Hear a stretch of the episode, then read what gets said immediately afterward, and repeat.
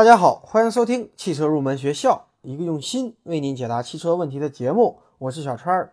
如果大家有关于汽车方面的问题，可以添加我的微信号三三五三五二七八六九，您的问题将由汽车研究生团队为您解答。今天这期节目，我们来聊一聊正在进行的广州车展，为大家详细的解析车展上最热门的车型以及他们采用的新技术。下面我们就一起走进广州车展。首先来说一下最热门的车型之一——宝马一系三厢版。与现有的宝马一系不同的是，新的一系将推出中国市场制造的三厢版，并采用前置前驱，在宝马的 UKL 平台上打造。那么下面我就为大家详细的解析一下宝马的 UKL 平台。这个可以说是宝马的一个革命性的平台。在 UKL 平台上打造的第一款车型是宝马的二系。那么目前的汽车厂家都希望在研发阶段能够用最少的资金来做最多的事情，因此呢，模块化的平台就被引入了进来，希望可以通过一个平台能够打造多款车型。那么为了更好的将宝马小型车以及旗下的迷你品牌的前驱车型能更好的融合，它推出了 UKL 平台。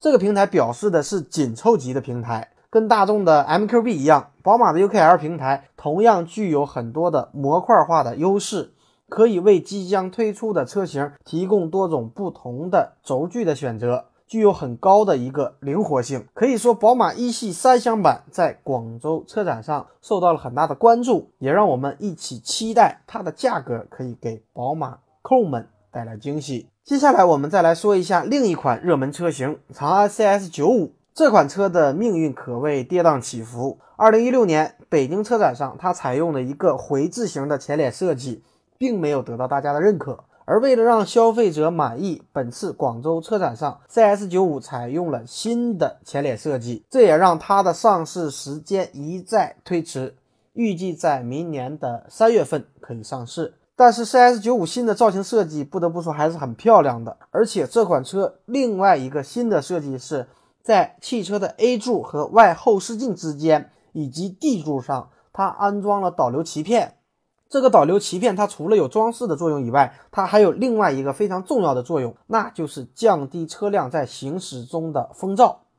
虽然这个并不是长安首创的，因为丰田等等车型都有采用过这种设计，但是长安可以应用在九五的设计上也是非常有创意的。那么下面我们就来详细的解析一下安装导流鳍片，它为什么可以降低风噪呢？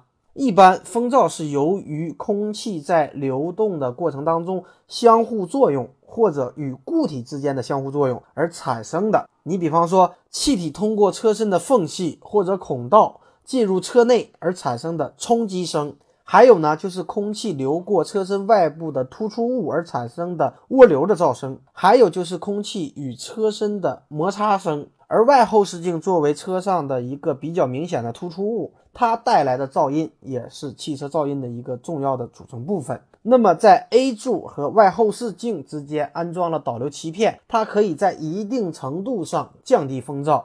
同时呢，D 柱上的导流鳍片也可以降低空气与车身摩擦的一个噪音。那么，CS95 在这个细节上的设计是我比较喜欢的，不知道大家感觉怎么样呢？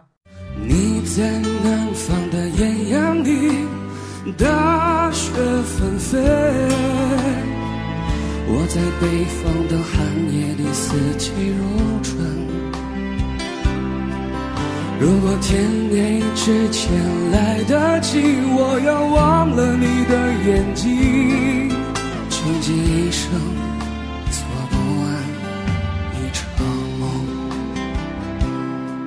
然后我们再来说一下另一款热门车型雪佛兰克鲁兹两厢版，它采用的是全新的家族前脸设计，那么看起来呢更加的冷酷，而且整体造型也比较漂亮。这个车采用了对开式的无骨雨刮，那么这里给大家详细的解析一下无骨雨刮和有骨雨刮都是怎么回事呢？最早的雨刮是这样由来的：一个美国人在雨里行车，不小心撞到了一个骑自行车的少年，为了杜绝此类意外事故，他发明了一个。金属杆上面带有胶条的雨刮，它用手摇的方式来进行摆动。那么这个呢，就是最早出现的雨刮。那么实际上，无骨雨刮和有骨雨刮它到底有什么区别呢？顾名思义，有骨雨刮是通过骨架上的若干个支撑点，把雨刮片压在玻璃上，使各个支撑点的压力平均。而无骨雨刮片是相对于传统的有骨雨刮片来讲的，它是采用整支雨刮片本身来进行加压，使得雨刮片压在玻璃上。从设计原理上来讲，雨刮片它的支点越多，那么雨刮的受力也就越均匀。和玻璃贴合的也就越好，因此呢，无骨雨刮它的效果要好一些，而且由于去掉了金属的支架，重量也会有所减轻，对于雨刮电机的负荷也相对减小，所以寿命也能有一定程度的提高。接下来我们再来说一下大家关注比较多的新款的长城哈弗 H 六。新款的 H 六可以说改动的最大的就是它的外观，那么前脸呢也有了新的一个改动。不知道大家会不会喜欢？另外，它的 B 柱、C 柱和 D 柱都采用了黑色的设计，给人感觉它的车顶是悬浮的。这个呢，也是当前国内车企一个流行的设计。你比方说，现在的传祺 GS 四和刚刚提到的 CS95 都采用了这样的设计。但是除了外观技术方面，H6 实际上并没有太多的改动，采用的仍然是之前的动力系统。那么本次广州车展。长城还发布了它旗下的全新品牌 WEY 魏，这个品牌的命名是根据长城的创始人魏建军的姓音译过来的。那么在发布会上，它带来了两款产品 W 零一和 W 零二，定位呢为豪华 SUV。那么不知道它未来的市场反响会怎么样？最后呢，我们来说一下大众新推出的 t e r r a m e n t 之前传言 t e r r a m e n t 是冲着汉兰达来的。但是实际上，大众的这款车身它的长度已经超过了五米，定位是全尺寸的 SUV，价格也预计在三十五万元起，所以它并不是和汉兰达是一个级别的，它更多的是指向丰田的普拉多等等这个级别的大型 SUV。而且动力方面，它将搭载 2.5T 的 V6 发动机。可以说，2.5T 的发动机在大众的车型当中可并不常见，而且它的动力的数据也是非常可观的。好的，由于时间关系，今天这期节目就接近于尾声了。如果大家有任何汽车方面的问题，也可以添加我的微信号三三五三五二七八六九进行提问。感谢您的收听。Everybody, everybody wants to love.